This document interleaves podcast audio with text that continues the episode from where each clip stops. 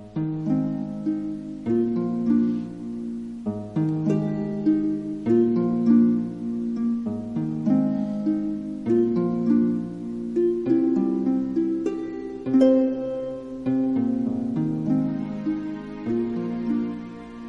Saludos todos, damos Amazonas. Estamos aquí en un nuevo podcast que hacía tiempo que no hacía, la verdad. Y me parecía mucho hacerlo, así que nada, vamos a empezar ya de inmediato con el tema del podcast que es cómo crear un mundo de fantasía parte 1. ¿Por qué? Porque vamos a ir por partes. Se me olvida ponerlo en lo que veis de fondo en el vídeo, pero vamos a tratar lo que sería la fantasía plena, es decir, cómo hacer un mundo de pura, pura fantasía, algo que nace de la imaginación, de nuestra subjetividad, algo que prácticamente no podemos llamar la propia realidad o la abstracción de nuestra realidad, sino que perfectamente puede ser otro mundo, de otro planeta, de otro sistema solar. Así que vamos a tratar esos temas. Antes de nada, quiero deciros, daros la bienvenida a aquellos que sean nuevos a este canal, que he visto que aunque seáis pocos, se ha suscrito gente, lo cual me llega incluso a sorprender, la verdad. Y espero que disfrutéis de este podcast y disfrutéis del resto también. Así que si ya sabéis que queréis que este canal llegue a mucha más gente, no dudéis en compartirlo, por supuesto. Y ahora sí que sí, vengo a hacer un pequeño disclaimer, por si acaso, por si alguien se piensa que voy un poco de listo. Mm, sin ir más lejos, no es mi intención darme aquí de sabión, ¿no? ni nada parecido, sino más bien es pues poder, poder ayudar un poco a la gente que le cueste hacer esta clase de cosas, como hacer la diégesis de lo que viene siendo un mundo de fantasía, eh, antes que lo que viene siendo la narrativa, la gramática, que posiblemente haya gente que sepa, y, no vengo yo aquí a darles clases de esos, porque yo precisamente no, no destaco mucho en cuanto a lo que viene siendo las eh, habilidades de lengua, ¿no? Pues bueno. Pero sin embargo, sin embargo, lo que sí destaco bastante es en el world building, bueno, world building, como se pronuncie mejor en inglés, ya me entendéis, la construcción de un mundo. Una construcción de un mundo no tiene por qué ser precisamente de fantasía, puede ser un mundo que no sea, que sea ajeno al nuestro, porque por ejemplo, si yo desarrollo una historia que está basada en la Guerra Civil Española, obviamente está basada en la Guerra Civil Española quiero decir, obviamente es nuestro mundo, perdonar. Al ser nuestro mundo no hace falta mucha explicación más allá del contexto histórico, pero en world building o construcción de mundo no hay apenas porque ya asumimos y sabemos que ese mundo es el nuestro y lo que ha pasado está basado en unos en ciertos hechos reales, aunque puede ser pura ficción, que simplemente es una historia que se desarrolla en ese ambiente, nada más. O lo que viene siendo en este caso si presentamos un mundo nuevo que para el lector, espectador y etcétera, etcétera, es bastante, bastante desconocido, pues en ese caso es a lo que yo vengo aquí, enseñarnos a construir un mundo de fantasía y a cómo expresarlo, cómo contarlo y vamos a trabajar sobre todo la fantasía plena ahora mismo. Así que ponte cómodo, coge tu bebida favorita, coge tu eh, snack favorito, relájate y si acaso coge papel y boli por si te puede interesar, que es lo que posiblemente haga yo, cosa que no me he preparado, lo cual empieza bien. Así que bebe un traguito de agua mientras disfrutáis de la música y comenzamos. No, es más, tendría que ir a rellenar agua. me queda muy poca, en fin. Sorbito a sorbito. Me da para una hora. Ese va a ser mi reto de hoy, dar que me dé el agua para una hora. Así que bueno, lo que voy a hacer... No, voy a hacer lo que tengo que hacer. Vais a escuchar cómo saco la mesa supletoria de... Ay, no es que tenga una mesa de la hostia, ¿sabéis? Es súper pequeña, pero por lo menos tiene una mesita pequeña, que aún más pequeña, que se puede sacar y puedes hacer tus mierdas. Así que lo que voy a hacer va a ser sacar eso, me alejo un poco del micro. ¿Notáis cómo me he alejado un poco quizás? Coger... Mm, ¿Dónde está? Lo he perdido. No, no lo he perdido. Está por aquí. Lo vuelo, lo siento. sea. Estas cosas se hacen antes. vale, aquí está. El cuaderno de, de las pajas mentales, vamos a llamarlo. ¿Por qué? Porque no deja de ser donde apunto todo de las partidas de rol, todo lo de eh, las historias, no deja de ser eso, unas pajas mentales de la hostia. Y si luego además consigo un boli, mejor. Nada, ya me saco el estuche. Ah, menos la música es bonita, ¿no? si sacamos algo en claro de eso, ¡mierda! Uh, menos mal que le quedaba poco tinta. Estaba, ahí había un boli, un pilot, o sea, tinta líquida, un boli de tinta líquida abierto. Y yo como un imbécil lo he tenido ahí y no me he dado cuenta y estará súper mega hiper seco. Bueno, pues este boli me vale. Es azul, luego significa que no estoy loco. ¿Sabéis eso de que si le dais a una persona eh, eh, a firmar algo, algo, no tiene por qué ser un contrato, tiene que ser firmar algo. Le dais a firmar algo y le dais tres colores a escoger. Azul, negro y rojo. Si escoge el azul es que es un normie, es un... Es un ser que no que no merece vuestra atención, ¿vale? si, no, no, si no es una persona interesante, siga, siga las masas, ¿de acuerdo? Si escoge el negro, eh, esa persona a lo mejor es bastante peculiar, es decir, es que le gusta pensar diferente, no es raro, le gusta pensar diferente, aunque también puede ser raro, pero si escoge el rojo para firmar, es, una, es de lo más raro que pueda existir. Porque claro, eh, digamos que de, formalmente un, contrato o un documento oficial nunca se escribe ni se firma en color rojo. Eso tenerlo siempre en cuenta. Y en, en segundo lugar, digamos que si, si va a firmarlo con eso, pues a lo mejor tiene unas ideas un poco raras. Pero en fin, ese no es el tema. El tema, ya hablaremos de psicópatas en otro momento. en fin. Vamos a hacer world Fantasía plena. ¿Cómo interactuar con la fantasía plena? Bueno, antes de nada, para la fantasía plena es necesario una buena base. ¿Qué clase de base? Bueno, las bases son la, pueden ser dos ejemplos que traigo. Uno puede ser el, el world building de Señor de los Anillos o el de J.R.R. Martin de Juego de Tronos. Sí, he dicho Juego de Tronos, pero canción de hielo y fuego, hielo y fuego, hielo y fuego. Ya me entendéis, ¿no? Pero Juego de Tronos para abreviar, porque, puesto que es el término más popularizado de lo que viene siendo la serie. Y, todo, el mundo que, le, genera y, conlleva con él. En fin. En, en el caso de Tolkien sucedió de la siguiente forma. Tolkien se empolló muchísimo, pero muchísimo, lo que viene siendo la mitología nórdica y todos los mitos nórdicos, las leyendas, etcétera, etcétera. Y se nota bastante porque lo que viene siendo los elfos, los elfos para nosotros antes de este señor Tolkien, eh, los elfos eran eh, los que ayudaban a Papá Noel en el Polo Norte, es decir, eran seres diminutos que se vestían de verde y iban con, con sombreros pigudos y ya está. Sin embargo, Tolkien, como las leyendas eh, de los estos, de... ¡Ay! Se me ha ido. Sí, las leyendas y, mitos nórdicos, los elfos se representaban como un personaje más, eran como los gigantes de hielo. Luego entonces, claro, no podían ser seres enanos, tenían otro aspecto, otra forma de ser y otra y otras características y eh, Tolkien las adaptó a lo que es la figura del elfo hoy en día sin más complicación. La de un ser alto, bellísimo, con el pelo liso, no tiene pelos en, en, la barbilla ni nada parecido y da lugar a muchas historias en las que haya vástagos que sean semielfos y sean la polla y les repudien por ser mitad y mitad y esas clases de cosas. Pero ya entraremos en esa parte, que eso vienen siendo las razas de ese mundo, pero bueno. Tolkien hizo eso. Tolkien dijo, voy a estudiarme todo lo que viene siendo esto y voy a construir un mundo en base a lo que he aprendido. ¿Qué quiere decir esto? ¿Que tenéis que coger ahora mismo la mitología griega y empollárosla? No. O la egipcia tampoco. Os viene bien, es decir, estudiar mitología, bueno, estudiar...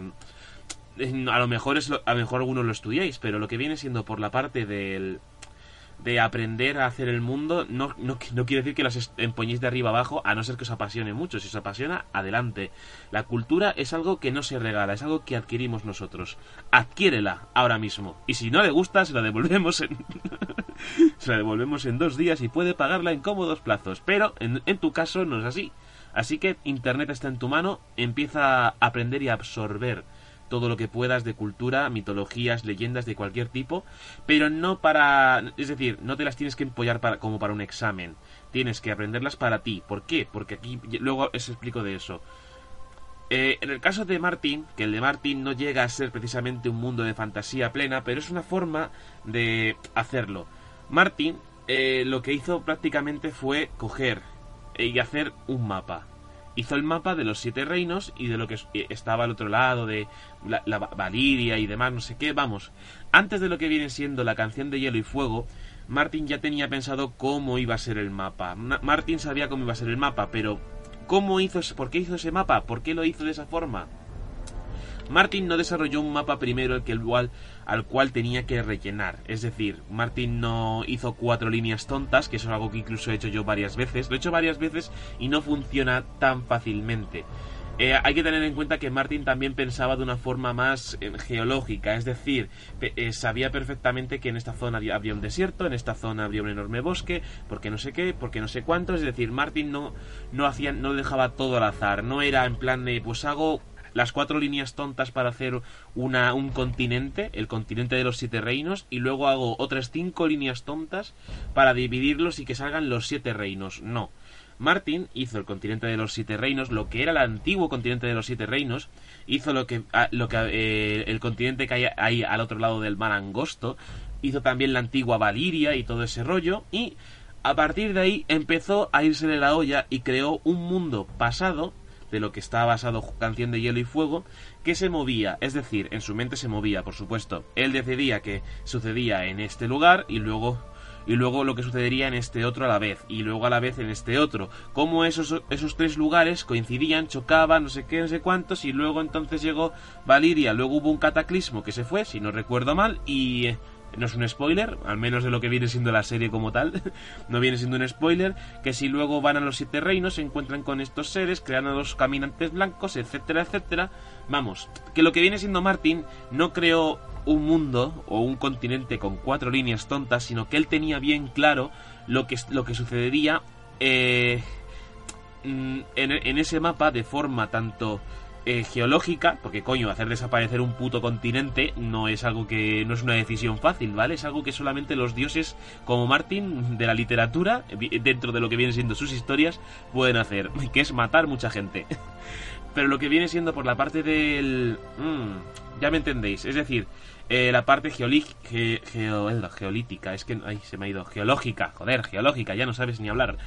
Por la parte geológica, eh, Martín pensó de esa forma, pero luego también le vino bien por la parte política, porque él mismo pudo construir lo que serían cada uno de los siete reinos y cómo acabarían hasta lo que conocemos como lo que viene siendo el único rey, el rey de los ándalos y esas cosas que ya ni me acuerdo porque hace mucho que no me leí los libros y hace y ya no, bueno, no me, hasta me quedé en el tercero, pero luego la serie vi un poco más aunque luego perdió todo mi interés porque ya no lo echaban en la tele y si quieres verlo bien, paga, paga HBO. Lo curioso es que tuve HBO pero solo vi Vikings.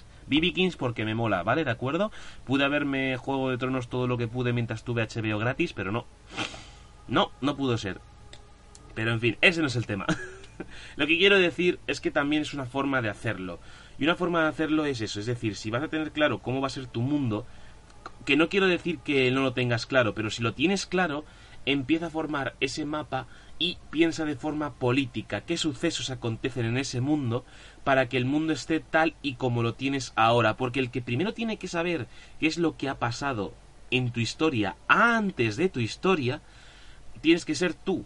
Y ya de ti depende si lo, de, si lo mencionas o lo cuentas o no lo mencionas nunca, pero lo dejas caer eh, para que el lector diga, mm, interesante, oh, o sea que aquí hubo antes un imperio grande y ahora todo es una república, oh, vaya, interesante, interesante.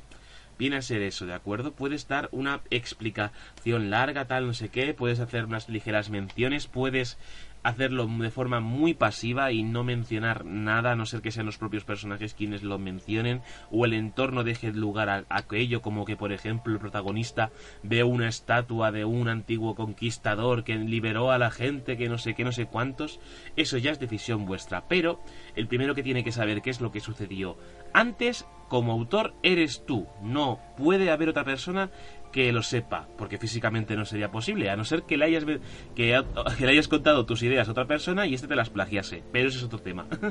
lo que viene siendo, repito de nuevo, tienes que ser tú el primero que sabe lo que ha pasado, porque si no sabes lo que ha pasado hasta ese momento en el que se desarrolla tu historia, mal vamos, precisamente porque, ¿cómo decirlo?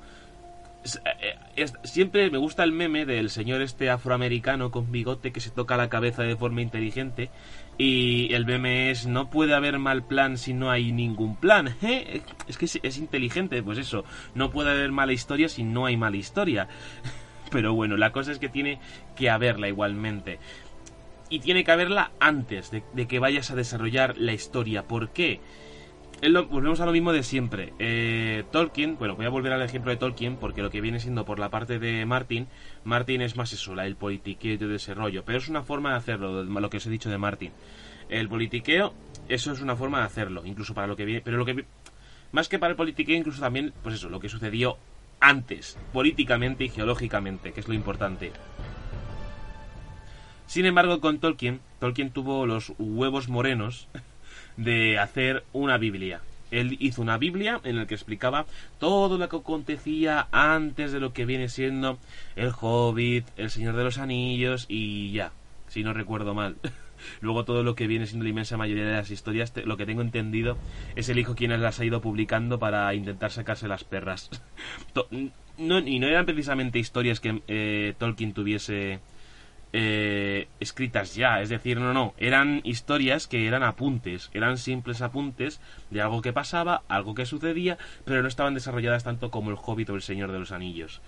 Pero bueno, volvemos al tema. El Simbarillion. El Simbarillion, o Simbarillion, como queráis llamarlo, eh, es una Biblia. Es una Biblia entera que la gente bien dice que hay que tener narices para leerlo. Y Martin tuvo los huevos morenos de hacerlo lo cual eso está bastante bien. Sin embargo, sin embargo, esto viene es un poco excusa, porque por ejemplo, imaginaos que yo por ejemplo publico un libro, publico un libro que es un, es un libro de fantasía en el cual tú lo lees y te y hay cosas que a lo mejor se te escapan a tu comprensión. ¿Por qué? Porque todo lo que he escrito todo lo que he escrito está en un libro anterior que a lo mejor se, está un poco inconexo en el sentido de que está un libro aparte. Es decir, yo no digo que sean continuación, yo solamente digo que uno que forman parte del mismo mundo y ese lo escribí anteriormente porque cuento lo que sucede previamente a esa auténtica historia, la principal historia que estás leyendo.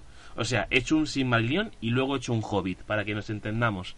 Porque, por ejemplo, es decir, eh, ¿cómo, explicamos, ¿Cómo se explica que Gandalf sea un mago? Bueno, Gandalf es un mago, pero en realidad no es un mago, es un semidios, solo que él no lo sabe. ¿Cómo sabemos eso? Ah, léete el Silmarillion. ¿Entiendes? Ese, es el concepto de Tolkien. Y no es precisamente el más elegante. No es el más elegante. Quitaros de la cabeza de los un Silmarillion, a no ser, a no ser que queréis hacerlo. Si queréis hacer un Silmarillion, pues en primer lugar, que no sea un tostón de leer. y en tercer lugar, si vas a luego a continuarlo, no lo des todo por sentado de que la gente se lo haya leído, ¿vale? Pero bueno, eso es otro tema aparte. Hace eh, saber, repito, volvemos al tema principal, el ser tú el primero que sabe lo que está sucediendo o lo que mejor dicho, lo que ha acontecido antes de tu historia es lo importante. Porque aquí ya empieza lo bueno. ¿Cómo crear tu mundo de fantasía? Bueno, pues yo ya tengo aquí mi papel, mi cuaderno y mi boli preparado.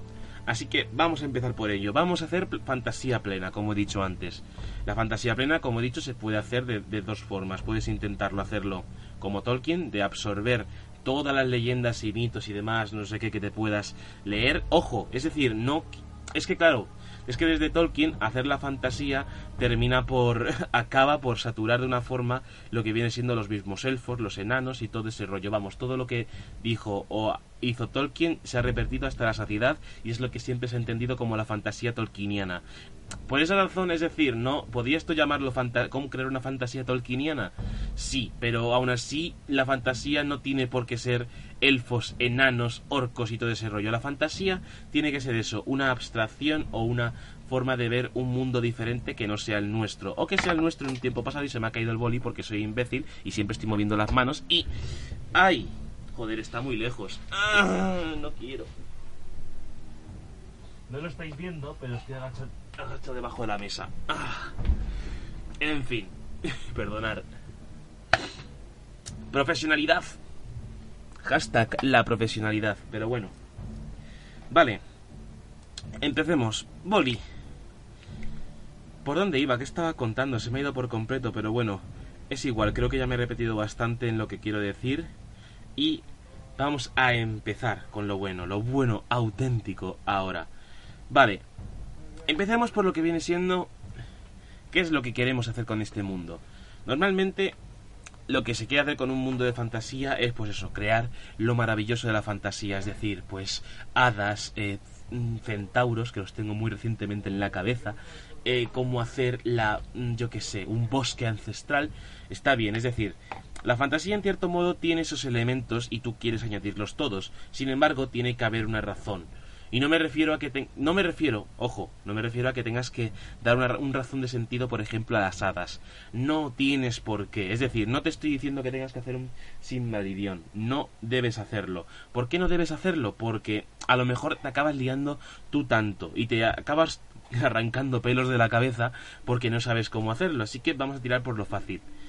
Tenemos, podemos hacer algo muy sencillo como puede ser eh, bando A, lo voy, a, lo voy a apuntar, os recomiendo que lo apuntéis. Bando A versus, o sea, contra un bando B, ¿de acuerdo? ¿Quién es el bando A y quién es el bando B? Ah, da igual. El bando A, el bando B. Ya puede ser perfectamente luz contra oscuridad, elfos contra enanos, una nación contra otra nación. Esto puede dar lugar a un buen origen. Es decir, el origen del mundo no tiene por qué ser del mundo, lo podemos dejar aparte para otro momento. Lo que tenemos que hacer básicamente es darle un contexto a nuestra fantasía, el por qué hemos llegado a ese punto en el que se cuenta la historia. Bien, pongamos que vamos a hacer varios ejemplos, ¿de acuerdo? De bando A contra bando B. Vamos a hacer... Voy a apuntarlos. Bando A contra bando B. Y un tercero. Bando A contra bando B. Apuntarlo, hacerme caso, por favor, para el podcast que es de tiempo y lo continuáis ahora mismo. O sea, pa y ya está. pause y continuar. Así que, bueno, ya lo tenéis, perfecto. Bando va contra bando B. Vamos a coger lo más rápido, lo más cliché posible. Luz, oscuridad. ¿De acuerdo? Ahora nos vamos al segundo bando A o bando B y vamos a coger raza contra raza. Y luego vamos a poner en el tercer bando A, bando B, nación contra nación. Así de sencillo. Vale, vamos por un momento al de luz y oscuridad, que es el más sencillito de todos de entender. Luz y oscuridad hay que entenderlo como, pues eso, luz y oscuridad, lo bueno contra lo malo, lo impío contra lo puro, lo pecador contra lo virtuoso y etcétera, etcétera. Vamos, normalmente esto suele traducir siempre en términos de fantasía, eh, legalidad contra caos, o lo que viene siendo los juegos de rol, ser legal, legal, o bueno, legal, caótico, neutral y todo ese rollo, ¿no? Bueno, pues aquí no hay neutralidad, un bando es bueno y otro es el malo, y esto es lo más cliché, pero es el típico cliché, porque al fin y al cabo, nuestras historias no queremos que sean unas, es decir, Está bien, está bien sacar antihéroes y todo ese rollo, y Deadpool mola mucho, sí, lo sé perfectamente, pero, sin pero la verdad es que tirar de este cliché, de este clásico cliché de lo bueno contra lo malo, no viene tan mal. ¿sabéis? Es decir, no viene tan mal si no sabes eh, hacer un buen world building, porque es lo más fácil que puedes hacer. Sin embargo, el sabor que quieras darle es lo que importa. Así que, por ejemplo, en la, la luz podemos poner ser muy básicos, ¿de acuerdo? Hay un dios, o en este caso, porque me gusta más, una diosa de la luz, y en la oscuridad hay, venga, va, otra diosa. Anda que no habrá historias de este tipo. Pero bueno, es lo más básico. Diosa contra diosa, una diosa. Mira, vamos a coger My Little Pony. ¿Por qué no? ¿No ¿Has visto My Little Pony? Solo los, solo los primeros episodios. vamos a poner a una diosa de la luz, de la mañana, del día. Voy a ponerle sol y a la diosa de la oscuridad, la luna. Puede ser perfectamente... Y aquí ya vamos desarrollando. Venga, pues esta diosa del sol estaba contenta porque la gente salía... Porque la gente salía a la luz del día a hacer sus quehaceres. Siempre estaba activa la luz del día. Sin embargo, cuando caía la noche, la gente siempre se iba a dormir y la, y la diosa de la oscuridad se ponía un poco edgy, se, me ponía, se nos ponía un poco intensa la diosa de la oscuridad y se... y se enfadaba bastante porque decía, malditos seres humanos que no que se van a dormir a estas horas porque están cansados, o sea, no lo entiende. Pueden ser esas las motivaciones que haga que se enfrenten estos dos bandos, ¿de acuerdo? Puede ser esa una motivación, es decir, por ejemplo, estas, estas diosas, pues como sucede en My Little Pony, son hermanas, y alguna marquita para darle a entender que las diosas son hermanas. Son hermanas, pero una tiene envidia de la otra y la otra quiere acapararlo todo lo que tiene la otra. Quiere que todas las 24 horas del día sean oscuridad, para que la gente esté bajo su manto, bajo su manto negro de la noche, esté siempre activa. Es decir, no quiere un mundo en el que sea ella la despreciada, en el que la gente se vaya a dormir.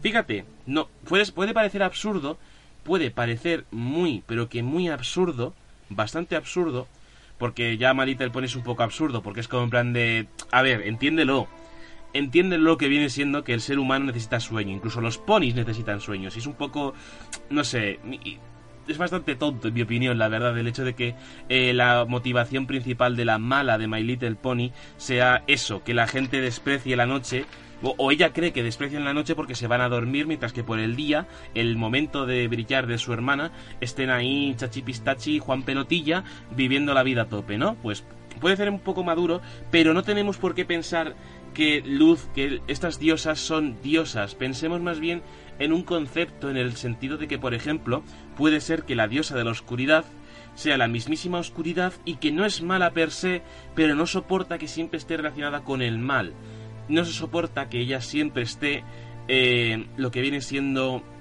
no sé, yo qué sé, es decir, cuando cae la noche es cuando la gente tiene más miedo, es cuando la gente eh, se va a dormir para olvidar sus, sus, malos sus malas penas, es cuando sucede todo lo malo porque es donde se albergan todos los peligros, y ella no soporta eso, no soporta que la gente tema la oscuridad, porque ella no es mala, la oscuridad en sí no es mala, vamos a ponerla que no es mala per se. La diosa de la oscuridad no es mala per se. Sin embargo, la luz, la diosa de la luz no es que sea malvada, es decir, si tenemos la, oscuridad no tiene por qué ser la mala, es decir, la, oscuridad es buena, pero algo le hace cambiar para ser la mala.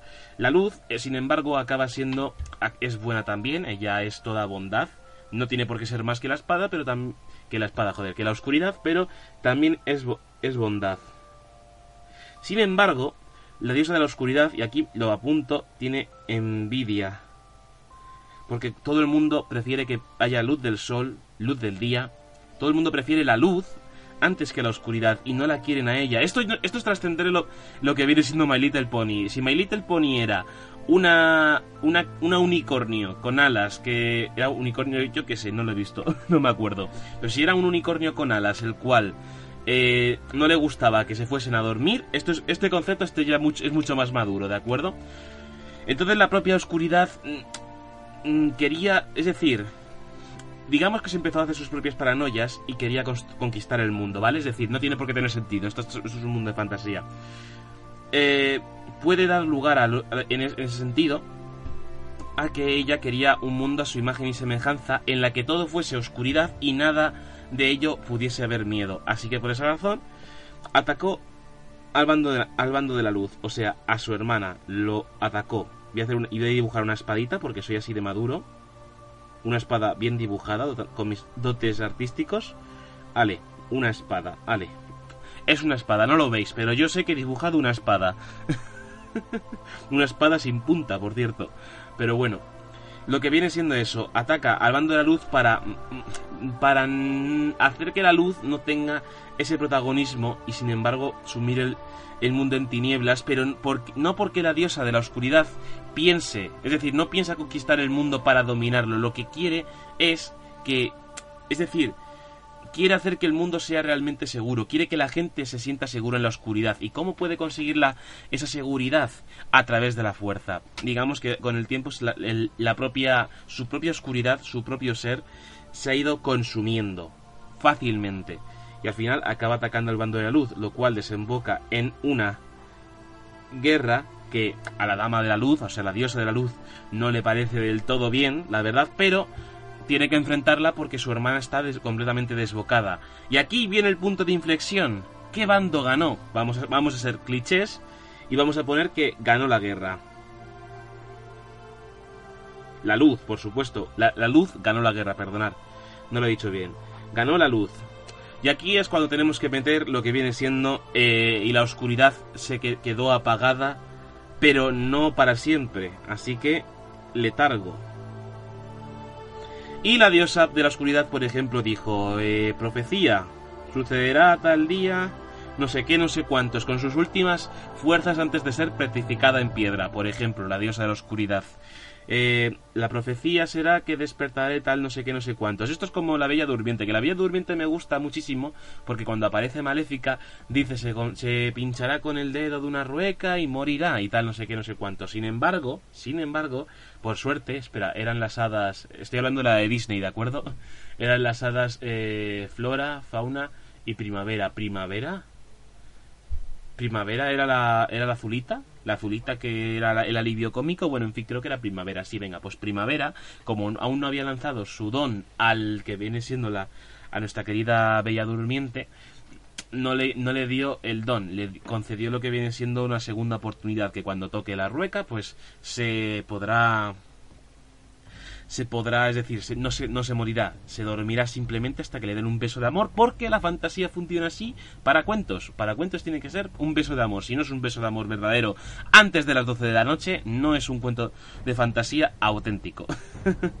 Pero bueno, ganó la luz, letargo de la, letargo de la oscuridad, y sin embargo suelta una profecía que en X tiempo ella se liberará y no sé qué, no sé cuántos y desatará un mal, no sé qué. Puede ser perfectamente que ella misma tiene un hijo.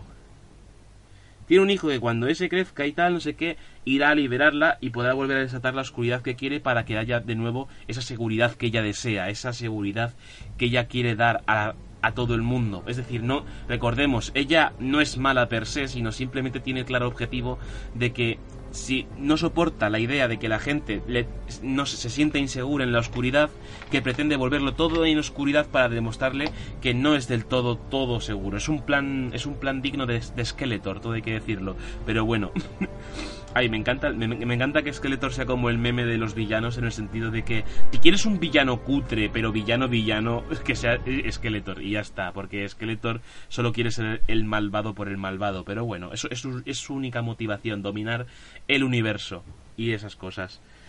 Profecía deja un hijo. Sin embargo, la propia el propio bando de la luz, o sea, la diosa de la luz, tiene también otro hijo que estarán destinados a, ajá, pelear entre ellos. ¿Vale? Es, y ya está. Ya está. ¿Qué os parece? ¿Cuánto he tardado? ¿10 minutos? Ya tenemos trasfondo para una historia de fantasía.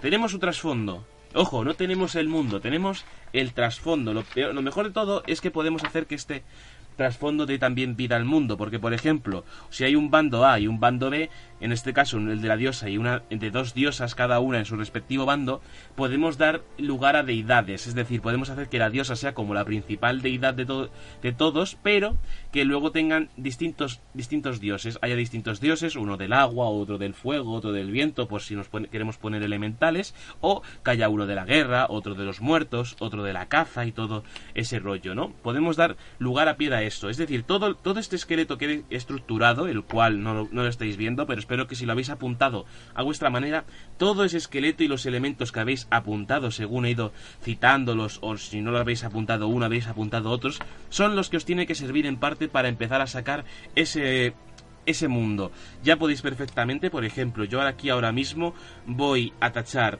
Eh, voy a tachar, por ejemplo, lo que viene siendo diosa y voy a poner dioses. Dioses. En el, en el bando de la luz. En el bando de la B voy a seguir dejando la diosa porque la diosa es la diosa, ¿de acuerdo? Es la puta ama. Pero queda bien bastante porque la oscuridad es como... Mira, y aquí voy a, eh, mira, voy a poner además un... Un pequeño nexus en el que la oscuridad es poderosa es poderosa, es decir, más que la propia luz. Y en este caso, como es un bando de dioses, no voy a tachar, voy a tachar luz, porque la luz ya no, la luz ya no me interesa. La luz y oscuridad aquí, la luz y luz contra oscuridad acaba de morir, solamente es la propia oscuridad. A lo cual eh, podría cambiar perfectamente por corrupción para ser un poco más clipero, es decir, algo más, más pulp la corrupción como tal, o, o el caos, podemos llamarlo como caos, pero entonces ahí perderíamos lo que viene siendo el concepto de oscuridad, es decir, la diosa, recordemos, que no, no soporta la idea de que la gente, de los seres humanos, no quieran la oscuridad, que la rechacen porque no se sientan seguros con ella y la tengan miedo. Eso la consume y tal. Es decir, no podemos llamarlo caos porque siempre caos y corrupción está asociado con el propio mal. La propia oscuridad no, no es algo que sea precisamente malo, a no ser que la, que la demonifiques que, digas que es malvada porque sí. Pues en este caso de esta diosa, pues no es mala, repito, es mala solamente eso, no soporta la idea de que los seres humanos o, las, o los seres desde el mundo en el que se mueve sean, tengan esa idea sobre ella y no lo soporta bastante y quiere bañar el mundo en tinieblas con tal de demostrar que la oscuridad no es mala. Y puede ser el, el peor plan jamás escrito, sí, pero eso es lo que le consume a ella y no le hace razonar. ¿Puedo hacer más apuntes sobre este esqueleto? Sí, podemos hacer más apuntes sobre este esqueleto. Voy a tacharlo de bondad en lo de la diosa porque ya no hay diosa, bondad. Y aquí ya puedo, y aquí donde he tachado bondad o y luz, podemos generar todo el panteón de dioses que, que queremos hacer. ¿De acuerdo? Podemos poner, por ejemplo, uno de la guerra, otro de la magia. Bueno, magia no, sabiduría. Sabiduría, vamos a poner otro dios. Mira, uno que me gusta a mí, siempre me gusta este concepto de dios, el de la forja, el de la caza. Eh, ¿Qué más? Yo qué sé. Mm, ¿qué, ¿Qué dioses más podemos poner? Ahora mismo, joder. Amor, por supuesto. Amor. Y ahí podemos sacar toda la lista que podáis. Podéis escoger cualquier panteón eh, mitológico, el que queráis, y calcar todos sus eh, todos sus dioses en el concepto, es decir, lo que es cada dios y qué representa cada dios, o podéis poneros imaginativos y sacar un dios, yo que sé, un dios de la fauna y de la flora y que sea la cosa más homosexual que queráis, pero porque él es así, no es porque queréis hacerlo homosexual, sino porque ese dios es así y es respetable en todos los sentidos, porque a lo mejor en vuestro mundo la homosexualidad está bien vista, quién sabe. Es vuestro mundo, sois libres de hacerlo y eh, yo estaría muy de acuerdo con vosotros si lo hacéis así. Yo el concepto de eh, la homosexualidad, normalizarla en las historias, es algo que siempre me apasiona, en el sentido de que si escribo algo o hago algo, siempre me gusta incluir algo de ese estilo y hacerlo de, una, hacerlo de buena forma, es decir, no, no hacerlo de una forma en plan de lo incluyo solo para contentar al colectivo minoritario, no, lo hago porque lo quiero poner ahí y normalizarlo. Es decir, y también quiero hacerlo bien, no quiero hacerlo solo por el postureo o por ponerlo, por contentar a cierta gente. Lo quiero poner porque en primer lugar yo quiero ponerlo, porque me gusta tratarlo y porque quiero hacerlo que algo que sea, no sé. ¿Habéis visto Hora de Aventuras, Chicle y Marcelín? Si sabéis a lo que me refiero, a eso me refiero. Es decir, hacerlo normal, es decir, hacer que la palabra normal no sea entre un chico y una chica, hacer lo que sea con todos y si, es un mundo de fantasía, mejor, porque no hay, no hay gente retrógada, o puede haberla, pero no precisamente en la sexualidad, que le impida. Así que, después de esta charla que me puede hacer ganar enemigos, continuamos. Pues ya tenemos la primera estructuración. No ha sido tan malo, ah, no ha sido tan difícil. Ya tenemos un trasfondo o algo que ha sucedido antes de dar lugar a la historia. Y precisamente esta historia ha dado lugar lo que viene siendo el esqueleto que hemos creado, el cual hemos modificado tal no sé qué, no sé cuántos. Mira, por ejemplo, puedo seguir modificándolo. Puede ser perfectamente que el bando de, de, la luz, el de los dioses, el de los dioses buenos, que no sean el de la oscuridad, la oscuridad tiene un hijo, es decir, hace una profecía que tendrá un hijo. Sin embargo, como ya no hay una diosa de la luz, sino hay un panteón de dioses, ¿qué vamos a poner? Hijos Mira, iba pensado poner un elegido o un guerrero de la luz o algo parecido a lo Final Fantasy 1, además. No, hijos. Voy a poner una S bien grande junto a hijo para que sea hijos. Diferentes hijos de los dioses serán los que se encarguen de luchar contra ese contra ese hijo de la oscuridad. Y esto mola, ¿por qué? Porque normalmente las profecías siempre van dirigidas a un solo personaje, normalmente el protagonista. Ya sabéis, lo típico de el séptimo hijo de un séptimo hijo, no sé qué, no sé cuántos, no sé qué, no sé cuántos, y todo ese rollo, ¿no? Pues las profecías aquí normalmente siempre van dirigidas a una persona, pero podemos hacer que en este caso vaya dirigidas a diferentes personas en, en lo que viene siendo aquí los dioses lanzan una contraprofecía que es que por el hijo de la oscuridad nosotros también tendremos un hijo en el mundo terrenal, no sé qué, no sé cuántos, y patatín patatán. Habrá un hijo terrenal, que se, que se, bueno, hijos terrenales nuestros que se encarguen de detener a tu hijo, que el cual tendrá tu mismo poder, o parecido, pero será bastante inmenso, pero tal no sé qué, no sé cuántos. Mm, pero fíjate, podemos hacer una cosa muy interesante, podemos hacer que la diosa de la oscuridad... Eh, el hijo surja de otra cosa, como puede ser el mismísimo demonio de ese mundo. Y pongo demonio, vamos a poner demonio entre comillas, porque a lo mejor no es un demonio, pero puede ser el mal personificado, no tiene por qué ser la o no tiene por qué ser el mal, tiene que ser un ente poderoso. Es un ente poderoso, pero el cual yo pongo entre comillas demonio, del cual del demonio y la diosa voy a poner aquí un corazoncito como que en cierto modo se amaban, ahí super cute super OTP, y de ahí surge el hijo, es decir, de la diosa y de ese demonio, entre comillas, surge el hijo, el cual de esa unión tiene un enorme poder, bastante poder. Entonces, claro, los dioses, ¿qué van a hacer? los dioses buenos, eh, ¿van a practicar, van a tener relaciones maritales con demonios, entre comillas? No. Lo van a tener con seres que con seres mundanos. En este caso pues humanos o bueno las, las razas que queráis poner.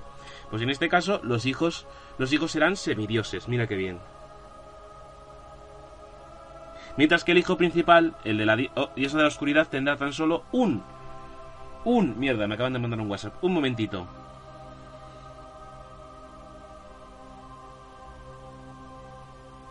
Recién levantado bueno, pues te espera un buen podcast en el cual te va a gustar. Supongo que te va a gustar. Ya me lo criticarás, pero te va a gustar. Vale. Ya le he mandado un audio a esa personita. Vale, pues los hijos serán semidioses. Serán semidioses, mientras que el hijo será un dios al completo. Será un nuevo dios al completo, quien toma el relevo de la diosa de la oscuridad. Y ya tenemos historia de fantasía, chicos no ha sido tan difícil. Es lo más cliché que podemos hacer. Le hemos retocado lo máximo posible para que tenga su propio sabor. Pero es, ya tenemos lo que viene siendo una historia basada de fantasía pura, basado en el bando A contra el bando B. Ahora viene la raza contra raza. Que la raza contra raza es algo más sencillo es básicamente, es decir, no, hay que pensar de forma trascendental porque no son dioses, en este caso son seres mortales, seres a los cuales les pinchas y sangran, a no ser que sean elfos, que, que los elfos, madre mía, hay que matarlos, hay que exterminarlos de alguna forma porque están en todos lados. No, ahora en serio.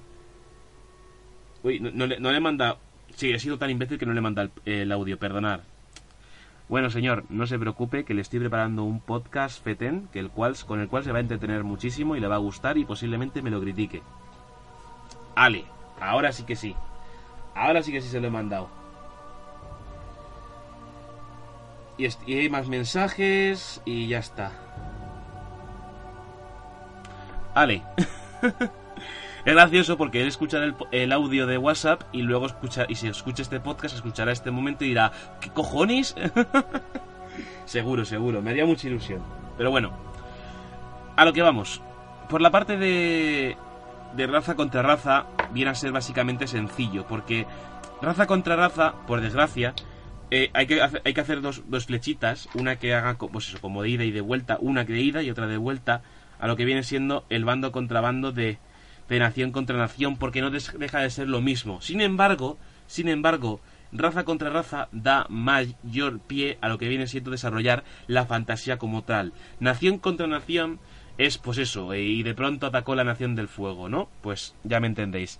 Nación contra nación viene a ser eso prácticamente, mientras que raza contra raza eh, suele ser más rollo, pues puede dar lugar a algo más que siempre politiqueo. Puede, podemos hablar de racismo sobre ello. Por ejemplo, en The Witcher, y esto no es coña, es más, The Witcher sigue un principio parecido. Fijaos por dónde, la saga del brujo, perdonad, de Gerald de Rivia. De André, no me acuerdo cómo es el, autor, pero bueno, un polaco, un señor de Polonia, ¿de acuerdo? No, no, puedo deciros más. Eh, se puede ver tanto en los libros como en los videojuegos. En los videojuegos es donde quizás más se nota porque interactúas con ello que lo que viene siendo el racismo. Mira qué bien. Empezamos bien. Raza contra raza. Voy a hacer dos flechicas que unan y acaba en racismo. No hemos determinado qué razas son, pero sabemos que queremos hablar de racismo, ¿de acuerdo? Esta historia, por mucha fantasía que quiera ser, va a hablar de racismo. Es más, vamos a usar lo que viene siendo las diferencias de razas para hablar sobre racismo, que es lo que hace The Witcher, que esto no le he hablado, que esto no le he hablado y tendría que haberlo hablado en su momento. Eh, The Witcher pues, se basa en lo que viene siendo la, su, la mitología y las leyendas eh, polacas de Centro Europa y todo ese rollo, sin ir, sin ir mucho más lejos, pero lo que hace básicamente es, eh, por primera vez, enanos y elfos están como... Perdona, quiero estornudar. Estornudo concebido. Vamos a... Sigamos. en el caso de... De la saga del brujo, eh, están eh, tanto elfos como enanos compinchados porque los humanos somos seres asquerosos y somos racistas con ellos. Es decir, básicamente les maltratamos, literalmente les maltratamos a bofetadas mm, verbales y psicológicas simplemente por ser por no ser como nosotros, unos por ser más bajitos y rechonchos y barbudos y a los y a los y a los otros por altos, guapos y orejas picudas y ya está y eso da lugar al racismo. ¿Y qué da lugar al racismo? A, por ejemplo, a revueltas, a personajes que lo único que, quieren es eh, libertad para ellos y lo hacen a través del terrorismo, terrorismo medieval y nunca mejor dicho.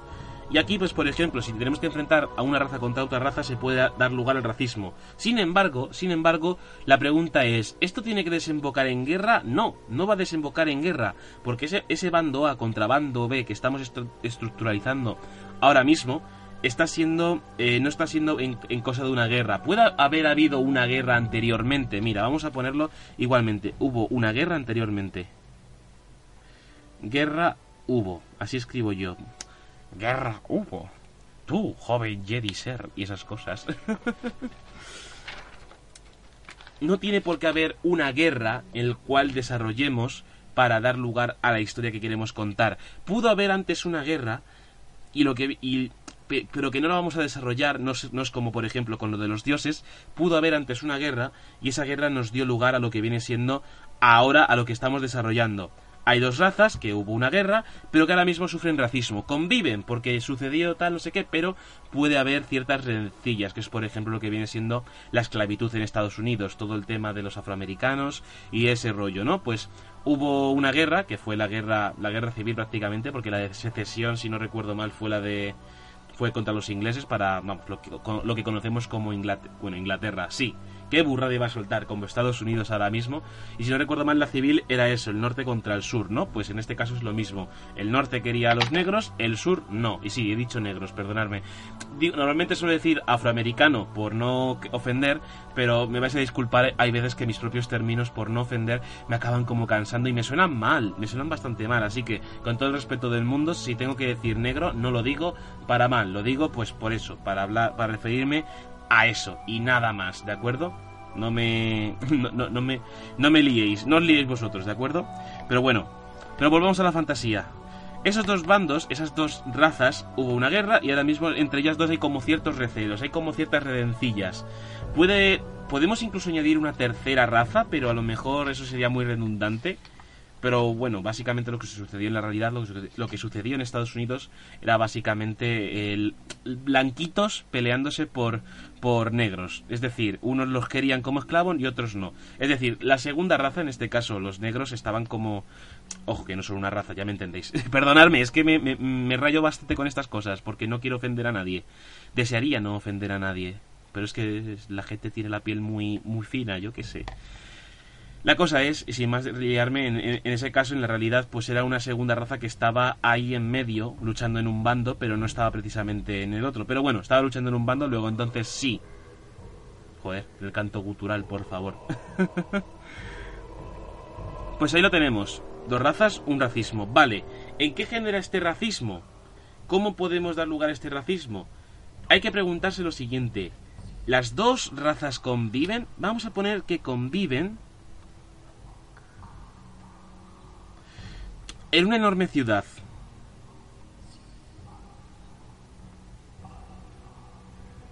Apunten. Conviven en la misma ciudad, ¿de acuerdo? En la misma ciudad. Y no puede, por no decir un país, sino porque, por ejemplo, podemos acotar la fantasía a una sola enorme ciudad, de estas ciudades anillo, a lo Attack on Titan, ¿no? En la que hay como una primera zona que son los pobres, otra, otra zona que son los, los, eh, los burgueses, y luego ya los ricos, que es donde se llevan toda la puta vanguardia de, de sus putos ejércitos que dicen, oye, los mejores matatitanes, ¿dónde los ponemos? Eh, al, a, a, a defender los muros o los ponemos a defender al rey, al rey, al rey, pero es que el rey vive en el centro, ahí no van a llegar los titanes eh, en mucho tiempo, no, no, ponlos con el rey, ponlos con el rey.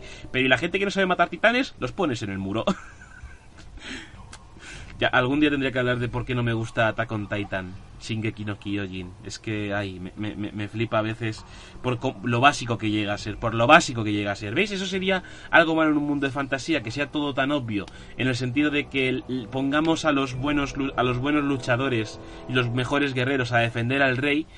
hay una guerra, los mejores guerreros, ¿dónde van a ir? ¿A defender al rey o a la vanguardia a machacar al, enemigo? Pues a defender al rey, por supuesto. Pero si el rey va a estar en palacio todo el rato, Pues por eso mismo, imagínate que atacan el palacio. No, no, no.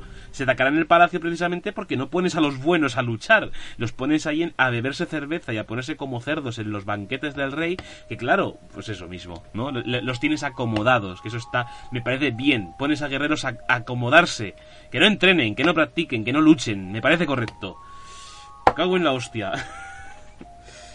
Ay, Dios mío que es lo que viene siendo el mundo de Shingeki no Kyojin, pero es que es la decisión del autor, vuestra decisión como autores tienen que ser lógicas. Y si vais a poner que un, que un dios es, es malo y egoísta, pues perdonadme, pero estáis pecando de un cliché. A no ser, a no ser que ese, dios, ese rey, pues realmente me lo hagáis humano. Es decir, si lo hacéis humano per se en el sentido de que, vaya, es comprensible, pues me parece bien. Pero si lo hacéis, wow, es un dios malvado que bebe de un cráneo de, su, de un enemigo suyo las lágrimas del resto de sus enemigos, pues no, sinceramente no aunque el concepto de copa con cráneo me gusta mucho. Apuntároslo, porque puede ser interesante para según qué personajes. Apuntarlo. pero bueno, volvemos a lo mismo. Hubo una guerra entre dos razas, pero hubo. Es decir, no, esa guerra se resolvió hace mucho tiempo. Habrá un pequeño trasfondo sobre ella y nada más. Hubo una entre bando A bando B. Esos, bando, esos bandos eran razas. Las razas, por lo que se ve, llegaron a un consenso y conviven entre ellas. Sin embargo, claro, ¿cómo llegan a un consenso? Tercera raza, eso es. Raza, van, un bando C.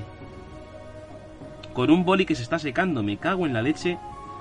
Eso, no te seques, baby. No te seques, eso. dáselo todo a papá. Dame toda tu tinta. Oh, sí, nena.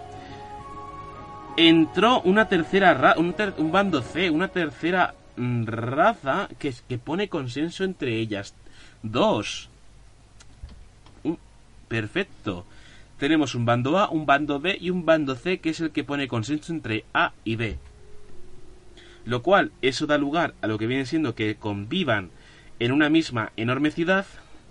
Sin embargo, hay cierto racismo entre ellas. Y repito, aquí todo da pie para hablar sobre el racismo, lo cual eso está muy, pero que muy bien. Y si lo tratas, está maravilloso. Hacerme caso, a veces coger la fantasía, tal cual como es la fantasía, cogerla para eh, lo que viene siendo para hablar sobre estas cosas viene bien, porque si lo haces sobre nuestro propio mundo, tienes que andar tienes que andar sobre un suelo de cristal muy fino, tienes que andar con mucho cuidado ver cómo lo tratas, básicamente. Puedes hacer algo que sea realista, como puede ser, por ejemplo, la historia de, de Django, por ejemplo, la, peli de Django de Stallone, ¿no? Pues es un esclavo tal, no sé qué, que, que en un momento dado le liberan y no sé cuántos, ¿no? Por ejemplo, ¿no? Pero y ahí hablas un poco de racismo, de cómo trata, cómo luego llega esa escena en la que el propio negrero, bueno, mmm, tratante de esclavos de la, de la fábrica, iba a decir, joder, del campo de algodón, empieza a hablar de que los negros tienen un hueso, el cual hace que sean más inferiores, y claro, eso, eso lo dice ese tipo, ese blanquito de mierda interpretado por Leonardo DiCaprio, gran interpretación que se merecía el Oscar. Hay un, si habéis visto esa peli, hay un momento en el que golpea, golpea fuertemente como eh, un vaso de cristal o lo aplasta y se hace sangre, se hace sangre de verdad. Eso no es maquillaje, eso no es FX, eso es sangre de verdad. Lo que le tendría que estar escociendo, no, lo que le escocía y cómo y la rabia que le producía el escozor y cómo la aprovechaba para esa escena, porque es brillante, en mi opinión es brillante. Y ya el Oscar se lo dieron pues porque había que dárselo. Y, y, no por esa escena que, joder, en fin. Va otro tema. lo que viene siendo por la parte de, eh, de, esas, esas, esas, razas. Vale. tenemos bando A, bando B, una raza, otra raza y una tercera que puso consenso. Vale, ¿qué razas pueden ser? Preguntas. ¿Puede, ¿Deben de ser razas mágicas? Sí, no, a lo mejor. Yo, si os tuviese que decir la verdad, que os lanzases a la piscina y que no fuesen mágicas. No fuesen mágicas. En mi opinión, si queréis lanzaros a la piscina, no deberían de ser mágicas. Es más, hacerlas todas humanas, es decir, que las tres razas sean humanas. Sin embargo, aquí podéis añadir, por ejemplo, un color de piel a cada una. Por ejemplo, una que tenga un, un, tono de color más amarillento y otro un tono de color, pues, simplemente más caucásico. Vamos, sinos contra occidentales, por ejemplo, ¿no? Y, la y, la raza C, mira, lo voy a apuntar, que no lo estoy apuntando. Voy a ponerles amarillo, amarillo, blanco. Sí, es muy racista, pero entendamos que es por explicaros las cosas y aclararlas mucho mejor. Y luego vamos a poner negro. Y, el bando C, que es el bando negro, es el que va a poner consenso entre ellos dos. Sin embargo, entre es, las dos anteriores, amarillo y blanco, seguirá habiendo ese racismo conviviendo en la misma ciudad. Lo que hacemos aquí, fíjate, aquí podemos añadir choque de culturas.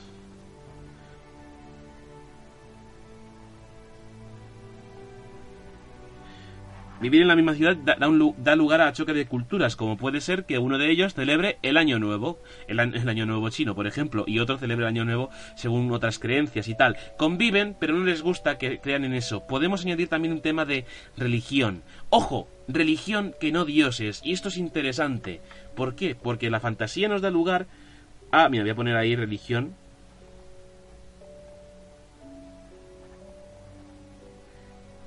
con el boli que se está secando poco a poco, pero bueno, no importa. Religiones diferentes, vale, fijaos bien, lo que viene siendo eh, convivir en la misma ciudad da lugar a un racismo, entre ellos yo, un rencor por, los por la anterior guerra, un choque de culturas y una religión diferente. ¿Por qué religión y no dioses? Porque cuando hablamos de religión, hablamos de un credo, de una forma de ser, de un estilo de vida. No estamos hablando en ningún momento de si cuántos dioses hay, qué dios es el mejor, dios es bueno, no. Estamos hablando de religión. Podemos hablar de que los dioses sean buenos, malos, no sé qué, no sé cuántos, pero simplemente, simplemente con dejar caer la religión y desarrollar un poco esa religión, desarrollarla con tan solo un poco, ya puede, y que sea diferente de una a la otra, puede dar lugar a algo algo bueno. Y si no desarrollas con que esos dioses existen, porque este es el error típico que se puede cometer en muchas historias de fantasía, que es, damos a suponer que hay un dios y ese dios pues en algún momento intercederá, lo apareceremos tal, no. Crea una religión, crea un credo, crea un culto. Siéntete como un sectario, por así decirlo por una vez, y crea tu propia religión. No tiene por qué ser precisamente como una secta, ¿vale? Simplemente crea tu propia religión y desarrollala, porque te dará más riqueza a tu mundo en el sentido de que además, habiendo dos diferentes que tienen dos cultos distintos, choquen aún más. Y no tiene por qué ser un choque entre dioses, repito, tiene que ser entre religiones, porque así damos a entender también lo que viene siendo lo que... Mira, ostras. Que la guerra que hubo antes, la guerra que hubo antes... Cojo esto aquí y... Cojo... La guerra que hubo y señala religiones diferentes. Y es una guerra santa. Acabamos de incluir las cruzadas. ¿Qué os parece? Si esto se escribe solo. Vale. La pregunta es, si el anterior esqueleto me dio lugar a que a un, a cómo desarrollar esa historia, ¿esta en qué lugar me puede dar en esta en qué puede dar lugar? Bueno, pues fíjate, tenemos desarrollados lo que serían los bandos A y los bandos B, ¿no? Racismo, choque de culturas, religiones diferentes, lo cual eso daba lugar a una guerra santa, el cual se decidió por un tercer bando. Podemos hacer que la visión de todo sea de un de un personaje, en este caso el protagonista del tercer bando. ¿No? Lo estoy apuntando todo, ¿vale? Apuntar. Y ya está. Un protagonista, pero ¿qué objetivo tiene? ¿Qué motivación? Porque en el anterior estaba la motivación de que los hijos de los, los semidioses, los hijos de los dioses, se iban a enfrentar al hijo del, de la diosa y el demonio, entre comillas, pues aquí, ¿qué va a suceder exactamente? Mm, pensadlo por vosotros mismos. ¿Qué es lo que puede suceder en un mundo en el que ha habido una guerra entre razas?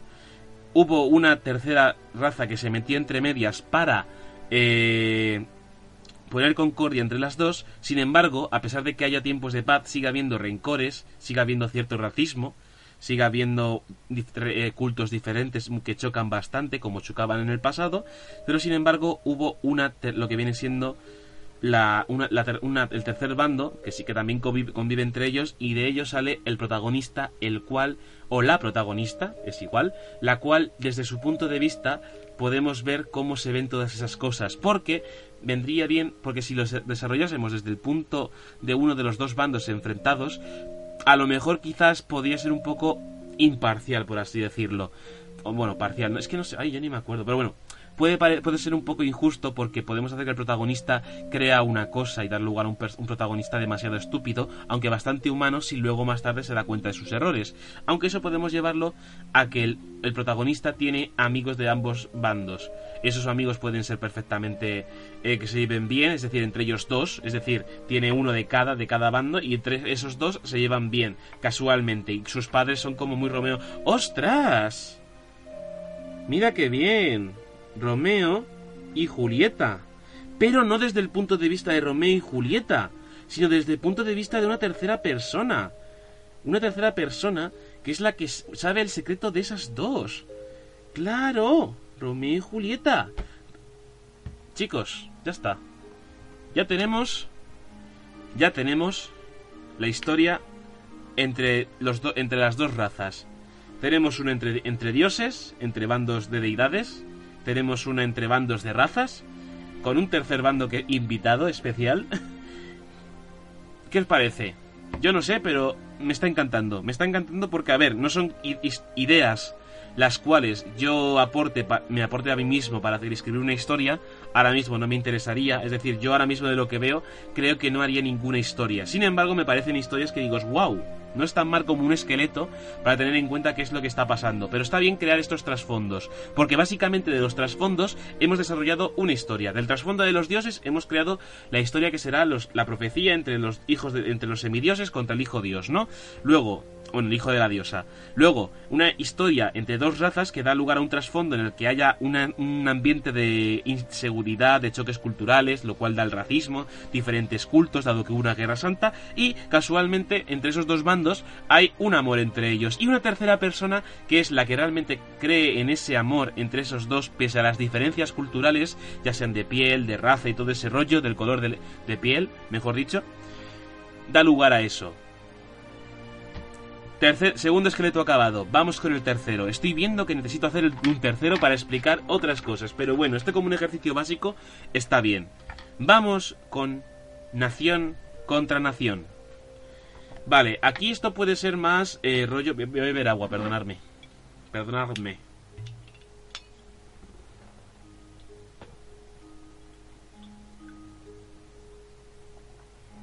Ah. Madre mía. ahí todo el rato. De pronto, ASMR, ruidos raros ahí.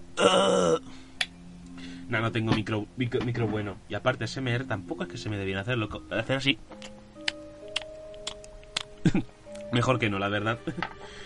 Ay, me alegro por la gente que le guste. Yo no soy especial partidario de ello, pero no lo detesto. Vale, nación contra nación. Vale, si hemos tratado lo que viene siendo un mundo de fantasía más dado a lo que viene siendo la propia fantasía. Eh, como luego en la siguiente parte hemos hecho una fantasía que no tiene por qué ser fantasía, puede ser un mundo diferente, pero podemos darle trazos de fantasía a esas guerras, ¿de acuerdo? La, cuestión, es, eh, la cuestión es que hemos hecho esqueletos, esqueletos de, trasfondo frente a una historia, ¿de acuerdo? Puedes, podéis, puedes cambiar razas por distintas clases, como pueden ser magos y brujos, por así decirlo, y que sea el amor entre un mago y una bruja y todo ese estilo. ¿No? Uy, Dios mío. claro, porque la música es de Adrian von Ziegler, ¿no? Y a veces tiene música que es pues esto, como... la vamos a dejar, porque a mí se me escucha bien, ¿no? Sí, se escucha bastante alta, pero a mí se me escucha bien. Pues lo vamos a dejar ahí de fondo. Sinceramente, si algún día eh, hago un videojuego, eh, me encantaría contratar a este señor, Adrian von Ziegler, para que hiciese la música. Porque, joder, Imaginaos ahora mismo un, JRPG, un RPG de por turnos. ¿Os lo imagináis? Pues eso. Este, esta, música es como Pokémon, pero mejor. Eh, para que nos entendamos, ¿no? Vale, chicos. Pues venga, nación contra nación. Aquí entramos en el tema del politiqueo, ¿de acuerdo? Es decir, no es cuestión de dos, de dos culturas diferentes, sino dos ideas diferentes. Y es mucho más complicado, pero puede ser, pues, por ejemplo, como una leyenda de. Bueno, leyenda de Korra, perdonar, como la leyenda de Aan, Avatar. Avatar, serie de dibujos animados, no película. La película se llama Airbender y es para darle una bufetada a. a Shyamalan por eso, por lo que hizo. Pero bueno lo que viene siendo por la parte de por la parte de nación contra nación puede ser eso la leyenda de Aan. Y de pronto atacó uno un, cómo es la frase y un día sin sin esperarlo atacó la nación del fuego. Pues perfecto es decir es más esa frase esa frase contiene tanto te habla bastante del mundo y un día la nación del fuego atacó no ya está. Un día una nación que casualmente es la del fuego atacó. Y precisamente podemos pensar que hay más naciones asociadas a elementos. Y evidentemente hay elementos como puede ser el viento, la tierra y el agua, ¿no? O sea, los, cuatro elementos básicos de nuestro mundo. y etcétera, etcétera. Em, ¿Qué podemos pensar de...? ¿Podemos sacar algo de eso? Podemos sacar algo de eso, pero bueno, como es ya algo que está escrito y prehecho, no voy a meter yo mano en ello. Pero tenemos que basarlo en ese sentido, de que haya diferentes culturas. Eh, ¿Qué puede dar, qué hay, qué hay de mentalidad en una nación para atacar a otra? Por ejemplo, en el League of Legends está tanto Demacia y Noxus, ¿no? Demacia y Noxus son como ahí, mm, son como, están enfrentados siempre. ¿Por qué? Porque Noxus eh, tiende a la supremacía de la guerra. Y de cuanto Demacia no va a la guerra, sino más bien siempre eh, su ideología es la, la, contraria. En vez de atacar, prefiere defender a los más débiles y necesitados. Es el caso de Demacia, ¿no? Es que escucharlo, joder, es que parece que vas a atacar a... Parece que vas que estás, que estás jugando a un JRPG, a un, a un Final Fantasy de los buenos. Ah, he dicho de los buenos, sí, he dicho de los buenos. ¿Algún problema? En fin. mis quejas a mi representante. Si eres tú mismo, cállate. Pero que te calles. Vale, lo siento. Eso es, buen chico. Vale, toma una galleta. Gracias. Oye, esta caja está vacía. Efectivamente, porque me las he comido todas. Eres mala persona. Anda, anda, cállate y déjame con el podcast. A ver, pero después de esto proseguimos. nación contra nación. ¿Qué puede llevar a que una nación ataque a otra? Hmm. Mira, además con esta música pensemos, ¿qué puede dar a que una nación ataque a otra? ¿Qué se os ocurre a vosotros? Hmm. A mí se me está ocurriendo la princesa prometida, es decir, el rapto de una princesa, porque así es como comienza la película. La película comienza en el momento en el, el punto de inflexión de la peli, que no es spoiler, es que aparecen tres tipejos, bueno, tipejos, un tipejo, luego un tipo y luego un tiparrón, interpretado por Andrés el Gigante, que a mí me encantaba porque me encantaba la lucha libre y sé quién era y me emocionaba, me emociono cuando veo a Andrés el Gigante en una película, la verdad. Que suele ser muy típico que los performancers de lo, del pressing catch, de la lucha libre, hagan alguna que otra película. Pero en el caso de Andrés el Gigante, como que no te lo esperas y está haciendo un, un personaje a su medida, super mega hiper fuerte, ¿no? Y gigante, como es él. Y me encanta, me encanta muchísimo. ¿Qué quieres que os diga? Podemos dar lugar a que se ha sido secuestrada una princesa, pero mm, claro, también pienso en secuestrar una princesa o hacer que se ha secuestrado una princesa o se ha llevado a la princesa a otro lugar o a otro castillo, Mario, vete de aquí, vete corriendo echando leches. Se me, también pienso más en algo como en Troya. Una historia como en Troya, que Troya no tiene por qué ser precisamente fantasía, ¿sabéis? Troya no tiene por qué ser fantasía, la verdad. Troya es perfectamente, puede ser contado desde un punto de vista mucho más verídico, aunque, bueno, verídico, quiero decir, más realista, perdonad. Em, aunque si podéis echarle un vistazo a una serie que había de dibujos animados, que es la Odisea como tal, y básicamente es eso, la Odisea de Aquiles, de Aquiles, no, Aquiles no, joder, Aquiles, eh, Ulises, perdonad, si me olvidaba, eh, la, la Odisea de, de Homero protagonizada por el gran Ulises. Que vosotros veis las pelis, os leéis la Odisea y no tiene nada que ver con la serie, pero la serie, como se supone que estás yendo por distintas islas por el mar Mediterráneo hasta llegar a Ítaca, pues te vas encontrando con diferentes cosas y es como, es como una buena forma de fantasía, todo hay que decirlo, pero Puede ser, puede ser que quizás eso sea el resultado de la nación contra nación, pero bueno, tenemos que tener en cuenta que, mira, ya se me acaba de ocurrir. Iba a decir, tenemos que tener en cuenta que, por ejemplo, la Odisea sucede después de una guerra, pero ¿y, durante una guerra? Durante la guerra, ahí, durante la guerra.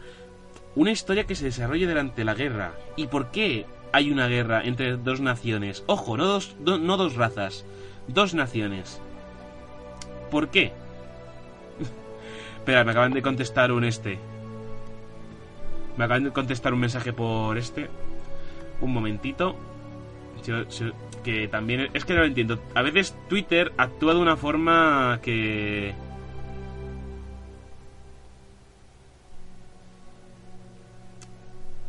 A ver. Si, si carga, es que Twitter a veces para los mensajes es una cosa muy muy, muy, caótica. Es, es, es, caótica neutral. A veces es buena, pero es mala en el fondo. Muy mala. Ah, ahora se abre. Joder, tío. Ay,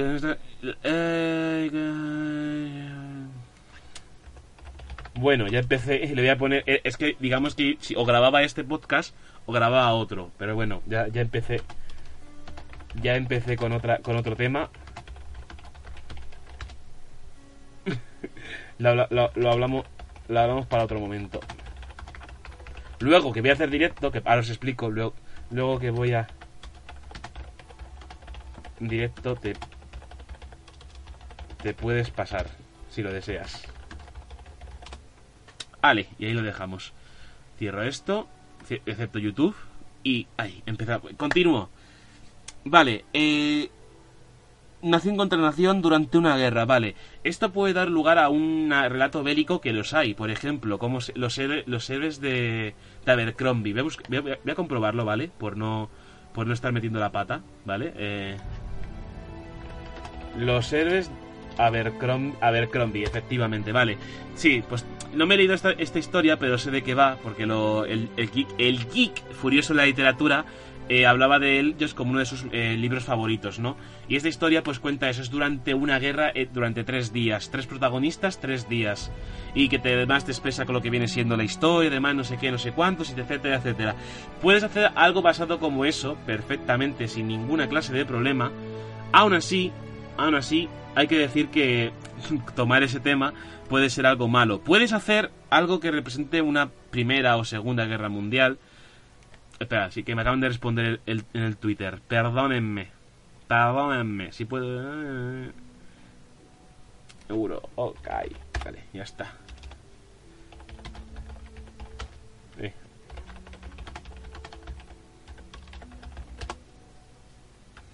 Vale, ya está. Ya hemos acordado cositas.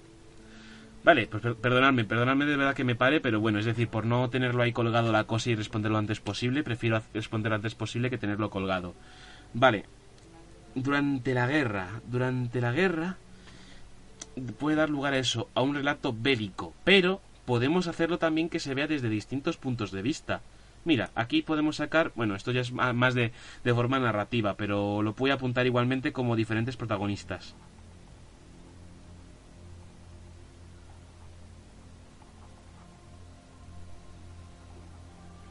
Vale, diferentes protagonistas. Y... Claro, también desde qué puntos de vista está Jope, que me no me mandes otro, otro mensaje por Twitter, por favor. Ron. Ah...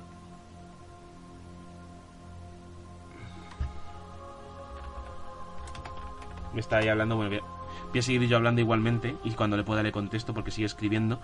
Eh, me cuesta bastante porque, claro, cuando pienso en nación contra nación, una guerra, tal, siempre pienso en politiqueo y, claro, trato de, recurrir a mi, a, a mi, tanto mi filmoteca como mi biblioteca de lo que he estudiado eh, en mi educación y poco se me ocurre más que la religión, porque la religión siempre es la que está de por medio, religión, ideologías y todo ese rollo, no sé.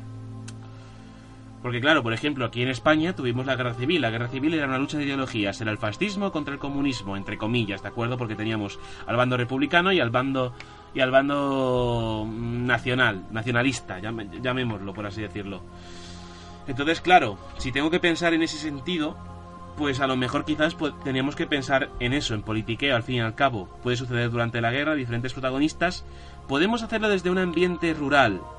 Sí, vamos a hacerlo Podemos hacer un ambiente rural y hacer que el prota, que uno de los protas, sus padres se mueran, arrasen la aldea y el único que sobreviva y quiera jurar venganza. Eso sí que es súper cliché, ¿de acuerdo?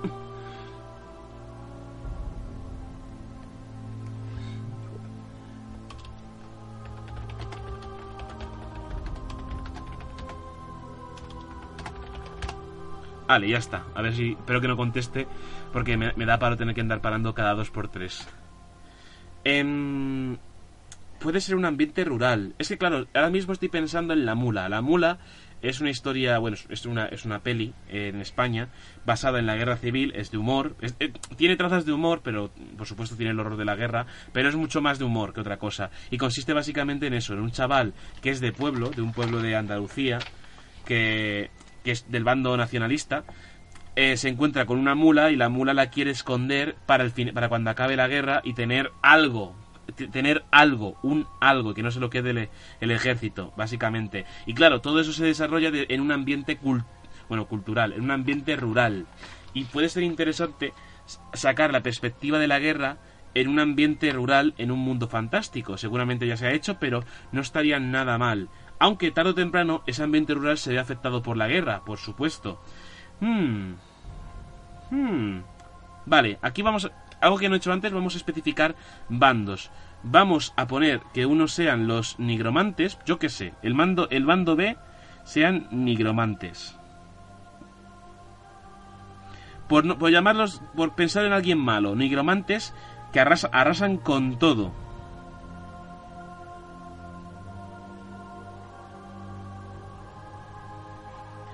Y eso da lugar a ambiente rural como el objetivo principal. ¿De acuerdo? Dar lugar a los ambientes rurales y tarde o temprano ese ambiente rural que hemos visto su perspectiva en un momento, de pronto se va a un ambiente más eh, más urba, es decir, se va a una urbe, vamos a poner, a una urbe y acabaría en una gran ciudad. ¿Por qué? Porque el paso de los nigromantes va en avance.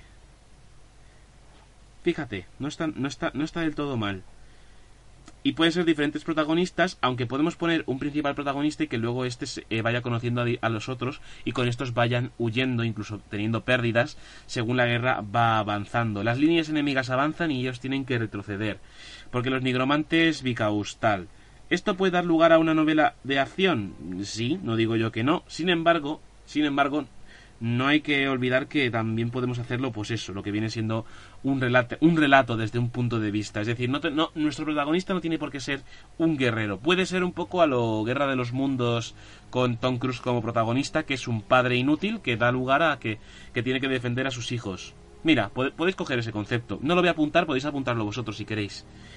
Pero básicamente, fíjate, no, no tal y como está este esqueleto, está bien. Es el más simple de todos es decir, si lo tengo que comparar con los otros dos, eh, digamos que es el más simple, pero creo que es el más efectivo, porque claro, en una guerra, si la vas a desarrollar durante la guerra, una nación contra una nación, por así decirlo, ¿vale? No tiene por qué ser una nación, porque uno hemos dejado claro que son los nigromantes, que están como arrasándolo todo a su paso, ¿no? Pues tacho la nación y se quedan los nigromantes. Pues en ese caso, realmente no se me ocurre nada más, aunque posiblemente podéis darle vuestro propio sabor. Pero bueno, tenemos aquí lo que viene siendo una estructura. Todas estas estructuras no he incluido en ningún momento nada que sea de fantasía, excepto en la primera, que he hablado de dioses, y en la tercera, que he hablado de nigromantes. Bueno, y en la de, y en la de, la de razas, he hablado de lo que viene siendo eso, razas. ¿Qué razas pueden ser? Bueno, yo he puesto amarillo, blanco y negro para que nos hagamos una idea en el caso de que no queramos añadir razas mágicas, pero perfectamente puedes añadir razas mágicas. Un elfo con un enano, perfectamente. Los enanos y los elfos se llevan a jodida puta muerte. Pues el amor surge entre dos, entre un elfo y una enana, o una elfa y un enano. Yo creo que, yo, yo creo que sería más un elfo y una enana, ¿sabéis? no sé, lo, veo, lo veo más atractivo. ¿Por qué? Porque lo típico sería que ella fuese la elfa y él el enano. Pero no estaría mal, sinceramente, no estaría mal verlo desde ese punto de vista. Es más, lo voy a apuntar. Romeo y Julieta sería... Eh, sería el feo. el feo, no, no el feo, el feo de elfo, el feo y enaneta. Ale. Ostras, oye, puede ser Podéis hacerlo de humor también, ¿eh? Si queréis, no hay ningún problema, me lo acabo de apuntar y todo. Porque el concepto me gusta. Que lo vaya a desarrollar de... Que lo vaya a desarrollar con ese estilo, quién sabe. A lo mejor lo desarrollo desde otro punto de vista, no lo sé. Desde otra forma de hacerlo. Y bueno, espero que hayáis apuntado cositas. Si no os lo habéis apuntado mentalmente, es lo mismo. Hemos hecho ahora mismo tres esqueletos. Tres. Ni uno ni dos, sino tres. Y no hay dos sin tres y llega una del revés. La cosa es que estos esqueletos no hemos añadido nada de fantasía, porque para el siguiente podcast será cuando desarrollaremos la auténtica fantasía. Lo que hemos hecho es desarrollar un esqueleto de lo que va a suceder. ¿Por qué un esqueleto de lo que va a suceder y no la fantasía en sí primero? Porque el problema está, es decir, eh, como he dicho antes, está Tolkien, que se empolló mitología y leyenda nórdica, y de ahí surgió todo lo que conocemos ahora como lo que es el Hobbit, el Señor de los Anillos, y por supuesto previamente el Sinmarillion, o Sinmarillion, como queréis llamarlo. La cosa es esa, esencialmente.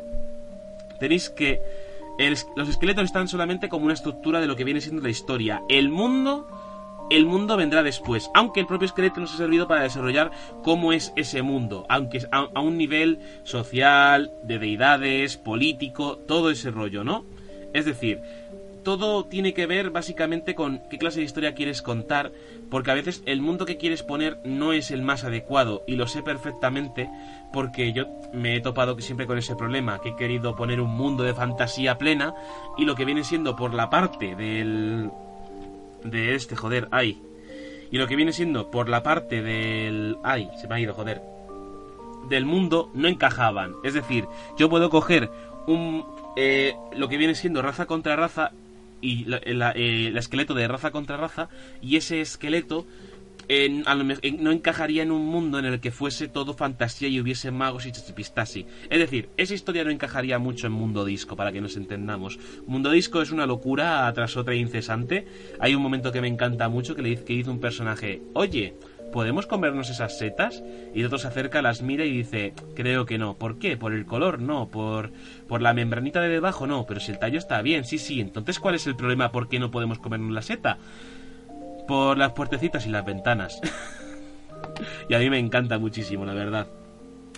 A lo mejor desarrollamos fantasía de humor, quién sabe. Cuando lea un poquito más de Terry Pratchett y me informe un poquito más, hablo sobre fantasía de humor, cómo hacer esa fantasía de humor, ¿de acuerdo? Porque la fantasía de humor es maravillosa, puedes hacer lo que te dé la gana, pero lo tienes que hacer bien. Es decir, si vas a hacer fantasía de humor, vas a hacer una gilipollez super mega hiper grande, tiene que tener mucha lógica, aunque sea muy absurda. Por ejemplo, lo que viene siendo por la parte de Terry Pratchett, concretamente, hay unos magos que son eh, repulsores, son como repulsores del agua, es decir, son hidrofóbicos. Y tienen tanta hidrofobia generada, tienen tanto asco por los, sus propios fluidos de su cuerpo como el sudor y la orina y su propia saliva, tienen tanta repulsión hacia esas cosas que, joder, es que, que que la repelen. Es decir, si tú les tiras al agua, es decir, si les tiras al mar, ellos flotarán, porque la repulsión que crean hacia el agua es tan potente, su repulsión, su asco, su,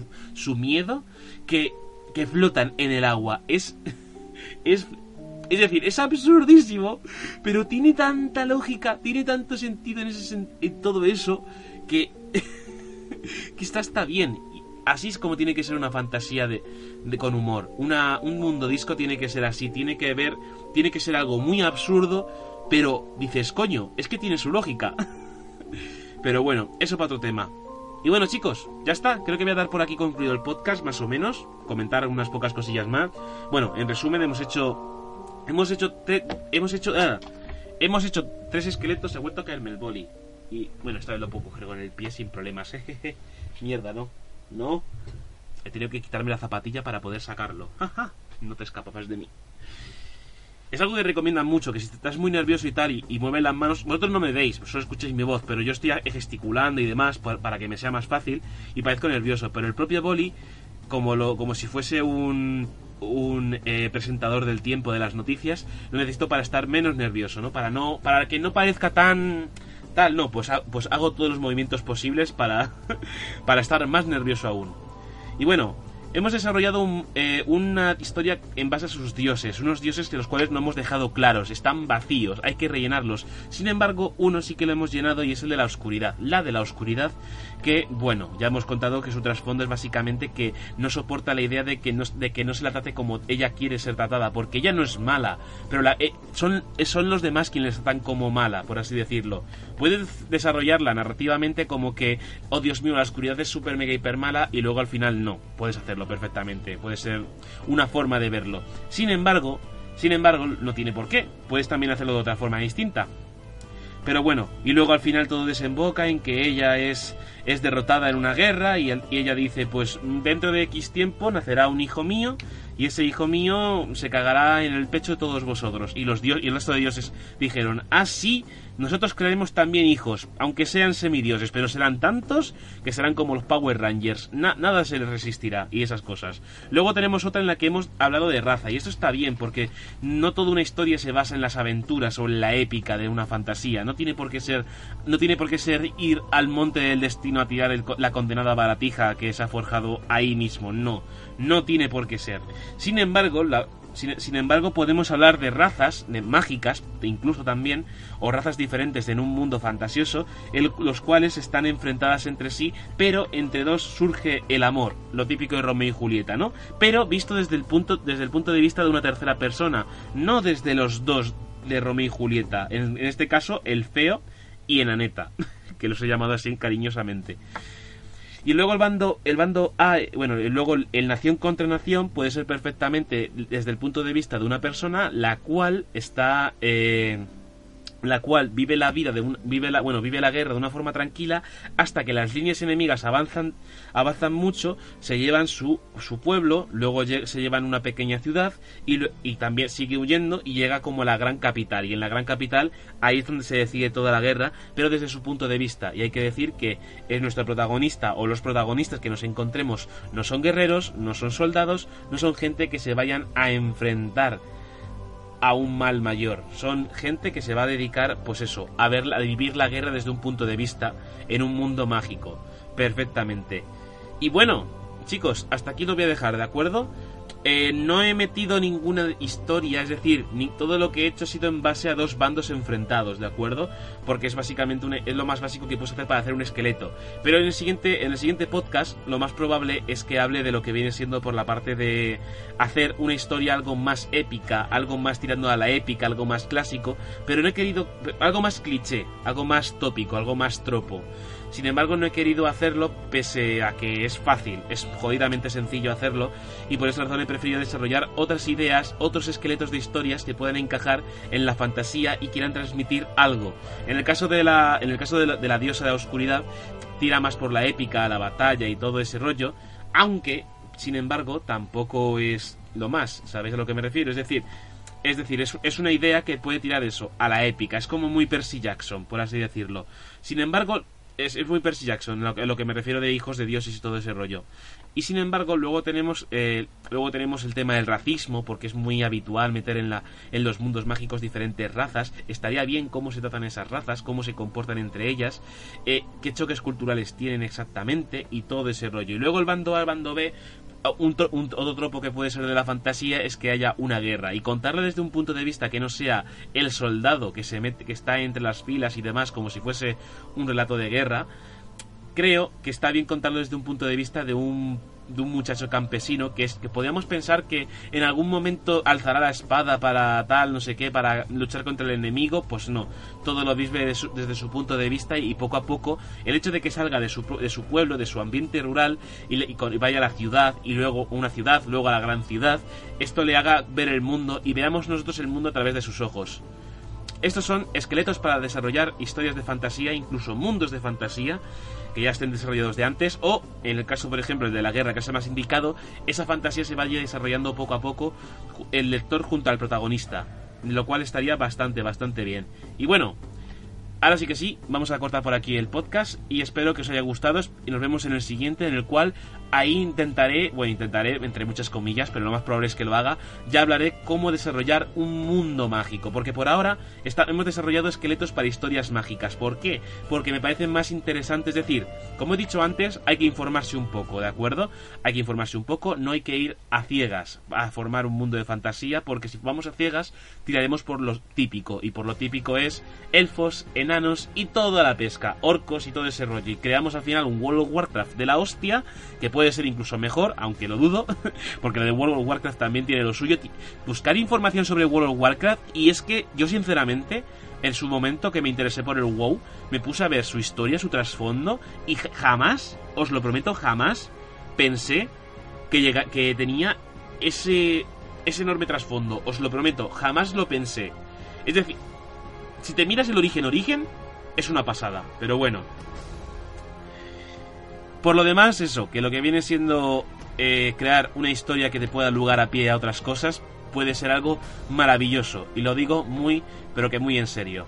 Así que nada chicos, nos vemos en el siguiente podcast, bueno, nos escuchamos en el siguiente podcast y como diría mi querido amigo Álvaro, y si no nos, pues si no nos vemos, buenos, buenos, buenos días, buenas tardes y buenas noches. Ale, hasta luego.